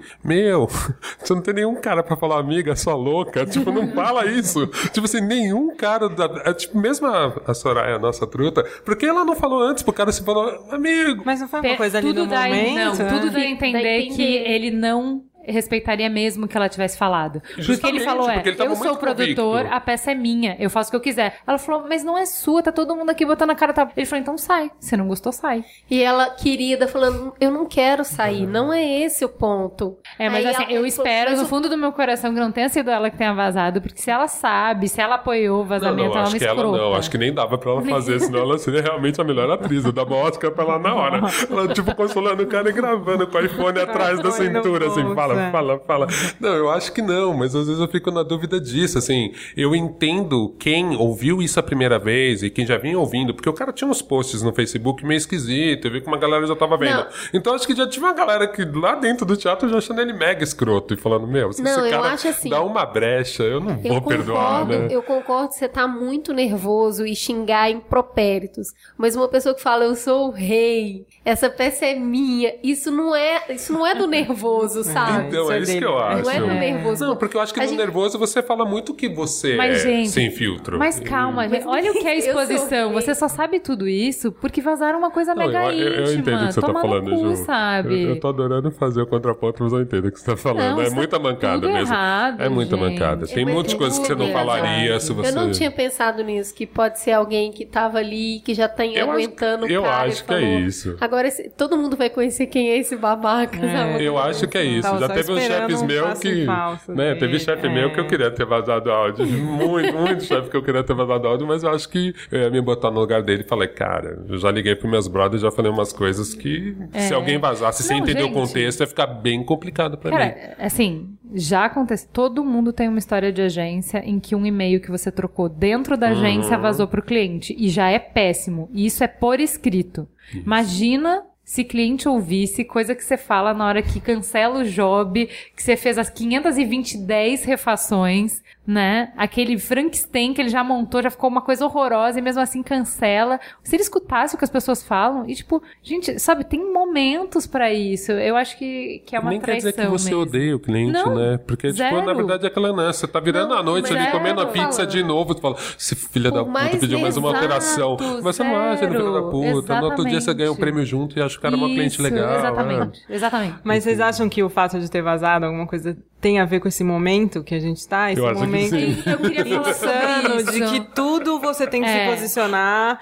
e de tudo, tudo É, vira eu- motivo. Eu queria falar sobre isso, sobre arte em tempos de cólera. Queria falar Ai, que sobre. bonito. que Ela, ela deixou do jeito tão bonito pra Bonito, falar assim. Tipo, eu só queria vazar porque agora. todo mundo tá vazando. Porque não é só isso, não é só o vazamento, é o, o comportamento da plateia e a conversa mesmo que ela teve, porque assim, por mais que eu entenda que a Soraya foi muito mais equilibrada e tal, as coisas que ela fala também são assustadoras. Porque ela defende como sendo completamente normais, coisa que na minha cabeça não são. Entendeu? Então, assim, do alto da loucura dele e da- do estresse que ele tava e da escrotidão do jeito dele se posicionar, tem coisas que ele fala que eu concordo. Então ele fala assim: então quer dizer que as pessoas têm direito a, porque elas não querem ver uma peça, elas vão parar a peça e ninguém mais vai ver? Tipo, que, que tempo maluco é esse que a gente tá vivendo? Entendeu? E ele fala isso, tipo, ah, pararam a peça lá na ditadura e estão parando a peça agora de novo. É uma mania de grandeza que ele tá querendo se colocar no mesmo patamar que as pessoas tá posto que não tem. Mas assim, vocês não acham que houve também um abuso aí? Vocês acham que foi tudo bem? A reação das pessoas e aonde isso levou e a exposição que ele tá hoje? Tá tudo bem? Ele é o único escroto dessa história? Eu acho que tem uma resposta ao público muito de. tá ferindo a obra do Chico. Eu acho que, por, que é tipo assim, para agora. Para agora que você não vai fazer mais representar isso, porque você tá ferindo isso que você tá representando. Eu, sinceramente, não sei como que seria numa outra situação, É, tá?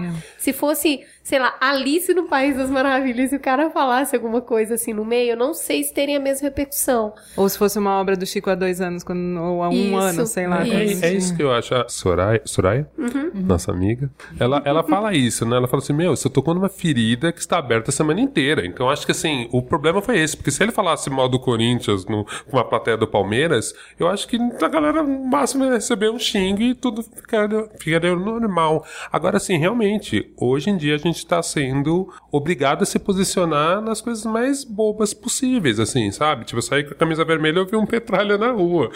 tipo assim, cara, tipo, a camisa nem é bem vermelha. São os detalhezinhos, é, um bordô.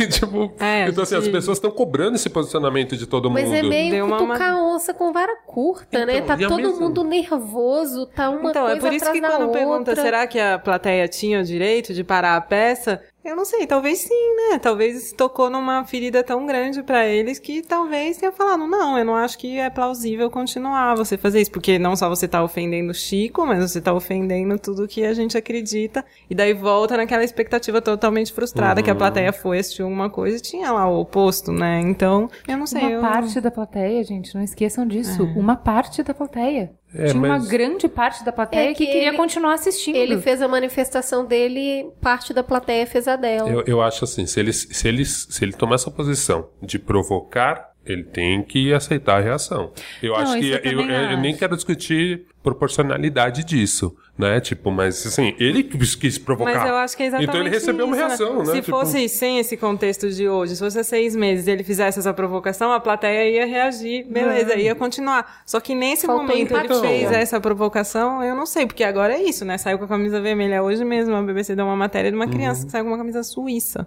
vermelha, com uma cruz branca. Entendeu? Então a gente tá nesse nível, É, né? então- Então daí é isso, pediu, É, né? Eu queria passar rapidamente por um tema que não é o foco dessa discussão, mas acho que a gente tem que falar, porque foi principalmente o título com que o áudio foi vazado. E, né, e ele foi muito chamado de racista, porque ele fala. Uhum. E, e aí a gente ouviu o áudio várias, várias vezes. E a percepção que eu tive é que ele fala: um negro não pode me peitar, eu tô no palco. Recentemente, a gente teve um meme que era Não Sou Suas Nega. E era aquele negro qualquer. E aí sempre faz. E a gente ouve isso muito. O que, que neguinho tá falando? Quem é neguinho pra falar? Eu não sou suas negas. A gente ouve muito essa expressão. Olga, eu queria que você falasse um pouquinho sobre a expressão em si. É, é assim, eu acho que nesse caso em si, ele tem o benefício da dúvida, né? A gente No não viu mínimo, se né? levantou primeiro um homem negro da plateia e gritou, para isso agora. Aí seria uma agressão direta. E aí eu acho que seria um crime de racismo passível a, enfim, entrar na lei, ser processado. Nesse caso, ele usou esse termo que a gente sabe que tem um cunho preconceituoso, né? Mas aí voltamos àquela discussão de outros mamilos atrás do racismo estrutural. Então, para mim é muito complicado dizer. Eu acho que esse tipo de expressão é legal a gente ir diminuindo, tipo denegrir, até a Ju tinha citado sobre judieira ou judiação, quer dizer, é uma expressão que ela tem um fundo antissemita. Tem, mas eu não acho que um judeu vai ficar extremamente ofendido. Eu não fico extremamente ofendido quando a pessoa usa esse nego como um nego qualquer, como uma pessoa sem valor. Né, como um cara que não é respeitado na sociedade. Mas assim, eu acho Mas que. não é, né? A gente usa. Negro não vai vir aqui, é. A pessoa não vai, não é pessoa qualquer no Mas sentido assim, de sem sempre quando você valor. fala neguinho, é pra uma coisa negativa, né? Neguinho vem e pegou. Você nunca fala assim, neguinho vem e ganha uma um, fortuna. Neguinho ganha uma... Sabe? Tipo assim, é sempre pra coisas É o negativas. folgado. Então, é assim, o. É Neguinho o tem a manha. É, é assim, nunca é pra algo positivo. Você Não é, nunca é fala, né? Tipo, o neguinho ganhou a Olimpíada. Não, é sempre uma. Então, assim, eu entendo que é um caso. Tem amigos meus que tiveram essa leitura, sim, de uma coisa preconceituosa, porque eles enxergam como um peso muito maior esse tipo de palavras que trazem esse conteúdo preconceituoso, tipo denegrir, enfim, tem uma lista imensa. Também não posso individualizar, isso é uma opinião minha, tá? Não é do movimento, não é de todos os Sim, pretos sim. do planeta. Eu entendo que pra mim não é o que me ofende mais e, e deixo ele ter esse benefício. Eu vi escrito em algumas matérias ele falando nego filho da puta, então devia ter umas coisas meio maiores assim. Mas enfim, voltando ao eixo. Eu acho que nesse caso eu entendo que ele tá praticando racismo estrutural. Ele não, acho que não tinha o foco num cara só. Se a questão nem era essa, né? Não ele não era. tava mirando pra nenhuma pessoa. Não, ele tava, tava puto com o branco Não. que levantou, com o ruivo que levantou, Eu- com o negro que É, levantou. não- Me parece o ponto não ser. era esse. Me parece né? ser. Não, é que eu até te falei assim: se, por exemplo, a pessoa que tivesse levantado É, fosse um isso. negro, continuaria sendo uma questão política, continuaria sendo. E além de tudo, teria um outro layer que seria a questão do racismo, porque ele teria se sentido ainda mais ultrajado, né, por ser um negro Uhum. É, parando o espetáculo dele. Então, mas eu acho que assim, seria um outro layer. Nem Então. o layer principal. Então, é- é- até discutir, sendo. discutir se isso é principal ou não é, acho que depende muito do ponto de vista. Eu, enquanto artista e negro, eu ia me ofender mais talvez pelo negro, mas é porque é a minha visão, entendeu? Talvez a nossa discussão aqui seria outra. Eu não, eu não passaria a mão na cabeça dele. Agora, eu só, só deixo claro nesse ponto que ele tem o benefício da dúvida. Ele, ele logo se posicionou, ele falou, tipo, o Globo, falou, meu, não é racista, eu falei, né? Pessoa, né? Dentro do Pessoa, contexto né? que ele falou, e eu ouvi várias vezes, ele, para mim ficou muito claro que era o substituir por uma pessoa qualquer não É pode isso, levantar é e isso. falar Isso, assim exatamente. comigo. Até É porque ele isso. tá se dizendo rei. É, isso, assim, sabe? É, O contraponto é uma pessoa público, né? Uma pessoa comum. Quem é você, e eu, plateia, um ator que no palco sou rei. Plebe. É. Não, Então, e nem quis assim- polemizar mais, porque a imagem da maioria das pessoas sobre um petista é um cara negro, porque a maioria dos petistas são pobres, enfim. Então até. eu- Enfim, um- eu, eu é um- vou dar o benefício da dúvida pro rapaz, É, enfim, e acho que assim, não é o isso não tira toda a coisa que aconteceu, mas quando ela é divulgada como esse layer, como sendo o principal, o negócio fica muito mais aquecido ainda. Né? Justamente. A hora que eu vi a chamada, eu falei, não acredito. É, eu também. Eu fui ouvir aí- primeiro por causa disso. Talvez eu nem tivesse me importado tanto, porque tinha notícias muito mais quentes no House of Cards. Então, mas- mas, mas quando eu vi ali, eu falei, gente, Então, mas tipo. eu, eu odeio virou meio caça-clique, é, né? Eu odeio isso. Pra fazer a pauta, eu tive que pesquisar, não sabia do que, que se tratava. E assim, tinha 10 links podres e um link decente. Assim, eu nem clico. Eu não dou nem o clique, sabe? Você busca e você vê só pela manchete, você já vê que é nojeira, né? Que é gente que não tem o menor comprometimento com a informação que tá passando, com as reputações que tá destruindo, porque assim, quanto mais grave é a acusação, mais sério você tem que ser ao fazer essa acusação pra uma pessoa. Entendeu? Então, assim, quando você vai falar que a pessoa é pedófila, quando você vai falar que a pessoa é racista, sabe o que você tá falando, tá? A gente já discutiu aqui que todos nós temos atitudes racistas, a gente reproduz coisas sem pensar, sem ver. Então, por exemplo, isso de usar essa palavra tem um peso, uma conotação racista forte. Então, vamos parar, não vamos fazer, mas enfim, daí é você colocar como uma manchete, manchar É. o nome do cara, que o cara é racista. Quando você coloca numa manchete, Cláudio Botelho, racista de merda, nananana, o que, que você tá falando? Esse cara acha que negros são inferiores, acha que eles valem menos, acha que eles têm menos potencial, que eles devem receber menos eh, oportunidades. Esse cara trata as pessoas diferente pela cor da pele. É isso, assim, é tudo isso que você tá colocando, associando o nome desse cara quando você faz uma manchete dessa. Eu acho que a gente tem que ser mais responsável, sinceramente. Eu acho importante passar por isso, justamente por causa é, que é um- uma expressão que muita gente usa. E é legal questionar, é legal saber o que está por trás disso. Se você vai substituir negro por pessoa qualquer ou pessoa com menos importância, use essas expressões e já, já é bom o suficiente. Eu quero saber o que, que a Bela Gil ia falar. Ela ia substituir pelo quê? Porque ela é rainha da substituição, É, eu gente. A acho que- gente é, Acho que nesse caso, a é, gente é mirim. sendo muito simplista, ele não foi racista, ele foi só um babaca mesmo. É, exatamente. Ó, eu Nem vou só pra dar um né? contraponto, eu vou. É um cara que é só porque aqui na mesa foi muito mal representado o lado de que acha que ele falou uma coisa que é, inclusive, óbvia. Atualmente causa estranheza o artista que ousa criticar quem tá no poder. Mais de uma década de PT no poder e a classe artística, quando não elogia o governo, se cala diante dos fatos nefastos que o cercam. Mas em submissão sempre foi a essência do artista. Trovadores medievais, dos bobos da corte, em qualquer lugar, sempre a origem do artista foi contestar o poder. Então, nada demais dele estar fazendo isso. E por fim, só para encerrar, a gente viu vários quotes de pessoas, muitos artistas se pronunciaram sobre essa celeuma, né? Porque é do meio mesmo, conhecem e tal. Eu achei muito bom o que o Camilo Pellegrini falou. Senta lá, Cláudio. É, é, só pra finalizar isso. Teve uma polêmica parecida quando, ano passado, teve uma peça que utilizou blackface Tem, acho que dentro do site do Itaú tem uma discussão bem grande sobre Sim, isso. a Eliane era- Brum fez um a texto. Eliane fez um texto incrível, incrível. quatro páginas. É, Mas, enfim, sempre, é, né? É, gigante, normal. mas a palestra era três horas, então ela deu uma resumida. e acho que foi bem legal, porque ficou muito claro isso, sabe? Assim, cara, estuda o seu objeto, sabe? Se você tá fazendo uma peça sobre Chico, estude o Chico, entenda, não faça uma gafe. O pessoal do grupo, eles estavam fazendo blackface porque é uma coisa que tem no teatro circense, é a pesquisa deles, mas, gente, vocês estão inseridos numa sociedade, sabe? Contexto. Tipo, e aí Gente, deixa o contexto. E aí quando assim- você vai no grupo, não tem um negro no grupo, você fala assim, gente, vocês também estão jogando a bola do Play Center quicando. Assim, Me ajuda, amigo, deixa eu tentar te ajudar, mas não tá rolando. Mas sabe, eu não acho que existe erro algum em criticar governo. Não, mas faz de um jeito fa- inteligente, O gente. problema pra mim é que o nervo tava à flor da pele. E ele foi lá com um ferrinho de dentista e tocou no nervo. É, já foi uma semana tensa demais. Eu acho que foi uma situação muito específica. Muito, muito, sim, muito sim. Não, ele pontual. deu azar, ele deu muito Mas azar. também tem uma visão bem poliana, assim. não é bom que finalmente todo mundo tá debatendo isso? Nesse jeito eu acho que não, mas tudo bem. o NBW me fez acreditar que isso é um passo pra gente chegar num lugar melhor. Eu acho que sim, porque, né, a gente tava falando um tempo atrás, tal, ninguém me falava, os artistas não se pronunciavam em Mas relação a Ninguém falava tudo de política certo, hora né? nenhuma, Hora gente. nenhuma, E não é nosso jeito brasileiro de lidar com as coisas, assim. A gente, gente não fala, a gente fala, putz, o cara falou umas merda no jantar ali, né? Tipo, você vai jantar com o casal, aí você entra no carro e fala, meu Deus, você viu aquela merda que o cara falou? Não, naquela hora tava quase voando no pescoço dele.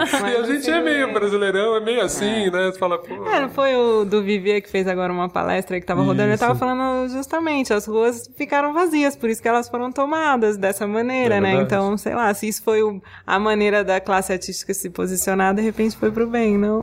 Não sei. Eu não sei, é, a escalonada da intolerância Exato. me assusta bastante. Me assusta bastante que você não consiga debater de outra maneira, que seja a, a pau e corda tudo e sempre. Eu, acho, que, tá, bem ruim. A, gente. pa- a tá pau e corda foi meio regional, né? Não foi a pau pau e ferro. corda. Não, Mas mas, eu é entendi, regional, isso é eu Rio Grande do. Sul. A pau e corda achei meio regional. né? Eu acho, eu acho que tá bem amedrontador. Ah, muito assustador, muito. É, E eu acho que tá eu falei- tóxico, sabe? Não Tá tem muito. muito. espaço de manobra pra conversar. Quando a gente vê. Tá tudo muito absoluto, sabe? Então, assim, pra ele, ele usou palavras de baixo calão, porque assim, ele não enxerga um erro, porque ele fala assim, eu posso falar isso porque ela é e é muito pior. E a menina, da mesma maneira, fala assim, não, você não pode, porque pra ela também é um absurdo tamanho. Então, assim, não Ela existe... fala assim, mas tem gente que não acredita. Então, assim, eu acho que é uma curva de aprendizado como tudo nosso. Primeiro a gente não faz nada, depois a gente faz demais. E depois a gente chega no meio termo. É, a gente ainda tá num momento Oremos. que as crianças estão xingando nas ruas. É muito assustador. Vamos ver o próximo. Ore- Oremos, é ótimo. Oremos muito. Oremos. Muito, oremos. Vamos então pro farol aceso? Bora.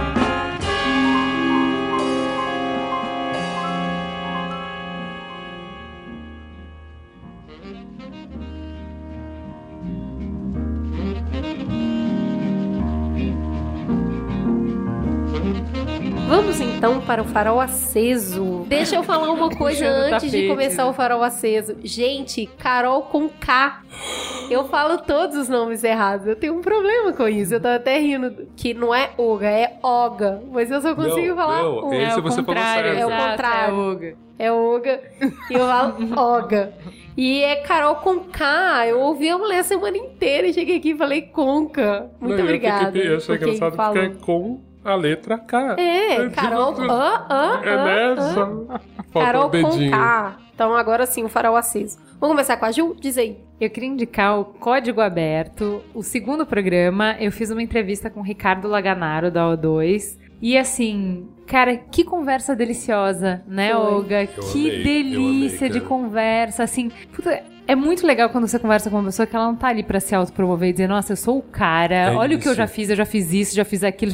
Não, a gente conversou de verdade sobre realidade virtual, sobre o que já se tem, por que, que agora vai, por que, que quais são as possibilidades que tem com isso, quais são os desafios, o que, que é difícil e tal. Assim, assim uma, uma pessoa deliciosa, super didático de falar. Assim, não há nem o que editar do que ele fala, porque ele fala muito bem. Foi uma delícia, recomendo pra todo mundo. Além disso, como a gente recebeu muito, muito, muito agradecimento pelo programa da semana passada, justamente por não ter falado de política, porque as pessoas estão um pouco saturadas, o que eu pensei é que a gente está precisando, todos os ouvintes estão precisando, de uma ajuda para lidar com esse combo da angústia que é a situação de crise no Brasil e crise política e tal, somando com o Trump nos Estados Unidos e o que isso quer dizer sobre os corações e as mentes dos americanos, somando com essa semana de terrorismo aí. Então, tudo isso, quando você fica lendo as notícias, é, é um coração apertado horrível, né? Então, o que, que eu recomendo, que é o que a gente fez? Eu Bebe.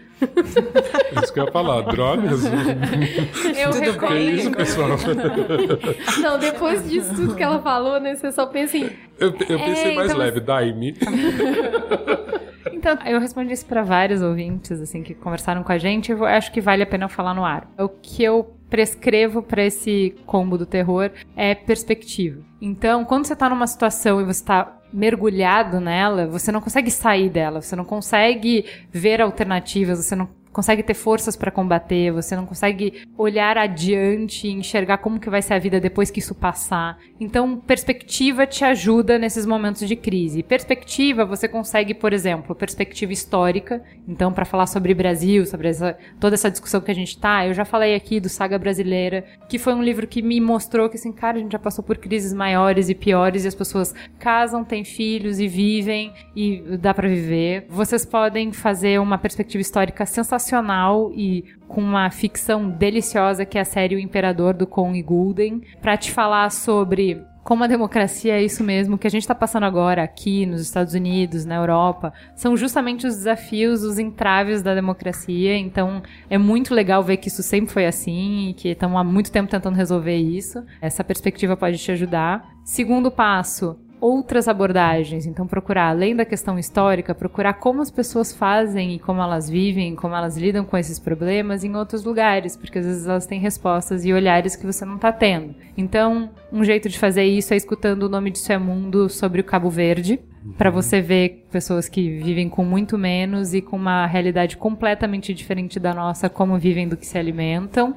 E eu falei aqui do livro que eu li semana passada, eu falei do 11º Mandamento, que é um livro que se passa todo na África em condições assim, infinitamente piores do que as que estamos passando ou passaremos nos próximos anos. Então, só para ter uma perspectiva de outras vivências e de como se vive bem de outras maneiras. E por último, é muito importante também outros assuntos, que é você parar, não é escapismo, mas é você parar de falar só sobre um assunto e escutar tudo sobre esse assunto e olhar para outras coisas que são muito importantes para você. Então, ok, o momento é crítico, toda essa questão política é super crítica, mas quando você dá um passo para trás e olha para as outras coisas que são importantes para você, para música, para família, pra, enfim, o que você quiser. Dedique a sua atenção, todo o seu foco para outras coisas, para limpar a cabeça, se refazer e então voltar fortalecido para se debruçar sobre essas questões. E eu prometo que tudo vai parecer possível. A gente vai sair dessa. Bom, eu vou falar o meu aqui. Tá recheado esse farol hoje. Vou falar rapidinho. Eu li uma matéria muito interessante no Nexo essa semana chamada O que acontece quando você só vê opiniões parecidas com as suas,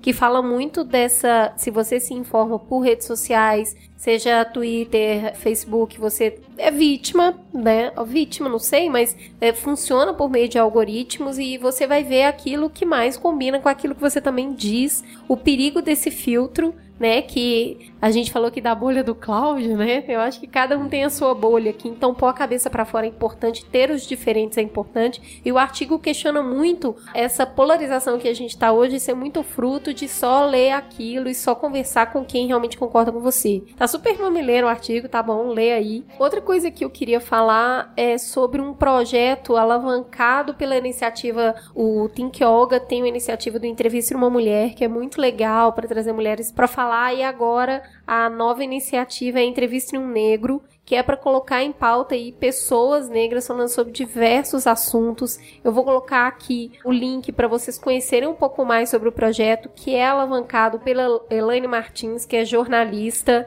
Então ela está utilizando o mesmo sistema, que é uma mini bio, o nome da pessoa, a cidade, então sobre o que que ela tá apta a conversar. A lista tá crescendo. Eu peço, por favor, a todos os nossos ouvintes, tem muitas pessoas interessantes que nos ouvem, que podem é, trazer mais negros para o espaço de discussão. Então, eu peço encarecidamente, vejam o link, entendam o projeto e participem. Eu quero muito, muito, muito ver o nome de um monte de gente lá para falar sobre uma diversidade enorme de assuntos. Vamos colocar esse pessoal aí na pauta. E por último, eu nem sei, eu acho que eu já tenho indiquei isso aqui, mas eu acho um momento tão propício, principalmente dessa pauta de artes, né? Há um tempo atrás eu assisti o documentário de Croquetes, eu não conhecia, morri de vergonha. Sabe quando acaba o documentário que você fala, gente, eu não conhecia isso. E o Zi, ele aconteceu na época da ditadura, era um grupo performático. Eu não consigo nem definir, é uma coisa extrasensorial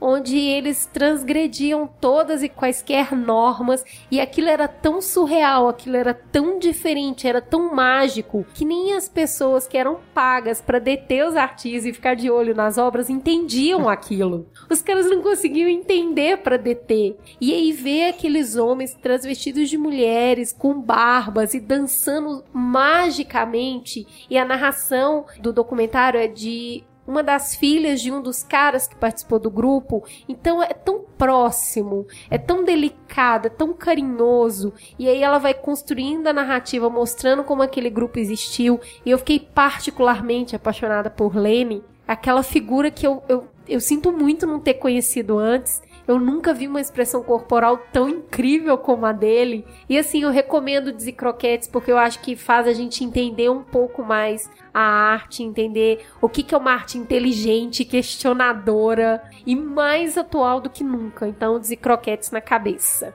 Ah, vou passar agora para Mari. E aí, Mari, o que, que você manda? Eu tô num momento muito apaixonada por newsletters legais, tô meio viciada. Então eu queria indicar a newsletter que chama Lenny, que é feita pela Lina Dunham, que é aquela atriz do Girls. Ela tem uma newsletter que eu acho que eu nem sou a faixa etária das newsletters, eu desconfio que seja para meninas mais novas, vamos dizer assim mas eu acho incrível. Os textos são sempre tem colaborações incríveis. E a dessa semana particularmente, quem puder buscar, tem um texto da Jane Fonda falando como o feminismo chegou tarde na vida dela, como ela se descobriu feminista de verdade, vamos dizer assim, quando ela já tinha 60 anos e como isso foi uma libertação para ela. Eu achei um texto que dá reflexão para uns três programas, eu acho. Tem uma outra newsletter que chama This, que é this.cm, enfim, vai ter o link, que também é um projeto bacana, não é só uma newsletter. Eles selecionam cinco textos por dia de você se cadastra e você só pode indicar um texto incrível que você leu naquele dia e daí eles fazem essa curadoria, vamos dizer. E eu acho muito importante justamente porque ele traz textos de lugares que você não está acostumado a ver. Então, se você sempre acessa os mesmos meios, de repente chega na sua caixa postal textos de lugares que você nunca ia pensar de sozinha ir lá ver e procurar esse site que você nem conhecia, talvez. E isso dá uma visão diferente para outros assuntos, seja Trump ou seja qualquer outra polêmica do dia a dia. Ou textos para você se divertir simplesmente, que eu acho que também a gente está precisando. Bem, tem algumas dicas. Primeiro, disco novo da Celta na rua chama Tropics e é incrível. Ela tá mais eletrônica, assim, achei um puta disco de agora, assim. A segunda dica é o Entre Muros da Escola, que é um filme baseado num livro. Ele até tem uma coisa que eu achei legal quando eles fizeram um professor dando aula para vários alunos, crianças, na França. E aí ele tem alunos que têm origem africana, não lembro qual país exatamente. Tem asiático. É, tem asiático. Tem, tem a, a, Oriente Médio, tem de Justamente. tudo. Justamente. E aí ele vai mostrando bem essa questão que tem na Europa de você ter esses cidadãos dos outros lugares de mundo, das colônias, na maioria das vezes, que não se identificam como europeu. E a perspectiva que dá dessa coisa da cultura, que ela meio dessa civilização, sabe? Por que, que o europeu só entende que o cara é um cidadão quando ele assimila a cultura europeia? É muito interessante, porque esse debate é feito com crianças. E tem uma coisa, quando eles fizeram o filme, falou que não tinha diálogos, né? Tinha vários diálogos que realmente os alunos falavam pro professor. Então se percebe esse frescor, assim. Você percebe que em alguns momentos, principalmente os dois alunos mais rebeldes, você vê que realmente os moleques que tinham aquela provocação, eles queriam falar aquilo pro professor. Tem um momento. Ai, não posso dar spoiler, gente, mas tem uma cena com a mãe do menino que é incrível, assim. Enfim, entre muros das escolas. Ouvi dizer que tem no YouTube. Ouvi dizer. Biblioteca Paulo Coelho. Procure na biblioteca do Prima da minha vizinha. É, procure saber. Parece que vocês acham fácil. Outro é o livro A Ilha, que é A Ilha é um repórter brasileiro no país de Fidel Castro, que é do Fernando Moraes. Em 76, o Fernando Moraes foi pra lá e viu a ilha funcionando da forma que, enfim, parecesse a forma mais plena do comunismo, socialismo, enfim, lá na ilha. E ele faz um relato. Ele ficou três meses para fazer uma reportagem, tanto que ele é um livro de jornalismo literário, né? Ele ficou lá e contou um pouco como era o funcionamento da ilha naquela época. Tem muita gente que acusa o livro de ser muito panfletário, apaixonado, defendendo esses esquerdistas malditos, esses petralhas, mas eu acho que é legal ter essa perspectiva. Isso é uma edição mais nova que até tinha umas atualizações, enfim, mas eu acho que é um... Menos de presidente. É, justamente. Mas assim, enfim, tirando esse lado panfletário, acho que é um livro gostoso de ler mesmo, assim, é bem, bem divertido. Ah, e a última é um documentário também que chama Sob a Névoa da Guerra, que ele é bem legal. Ele é uma entrevista com o Robert McNamara, que ele foi o ex-secretário de defesa dos Estados Unidos na época do Kennedy e do Johnson. Ele é bem legal, assim, pra quem gosta de House of Cards, é o House of Cards da vida real, porque assim, até tem uma linguagem meio de, de YouTube, né? Porque é uma câmera o tempo inteiro parada na cara do velhinho, ele falando com a câmera e contando todos os absurdos que era o cara que era da defesa dos Estados Unidos, numa época que teve a crise dos mísseis em Cuba. Então, assim, ele vai contando os momentos da história que, assim, faltou pouquinho pra alguém apertar o botão vermelho e explodir a porra toda. Sabe? De voar mísseis por cima da- das cabeças. E, assim, esse cara foi um dos caras que conseguiu barrar isso porque ele não era um militar. Um militar quer ver a coisa explodir, guerra, enfim. É muito legal você ver pela perspectiva de alguém que teve dentro. Então, é assim, é quase um vazamento, só que autorizado. então, eu achei muito, muito, muito legal. Temos um programa? Temos.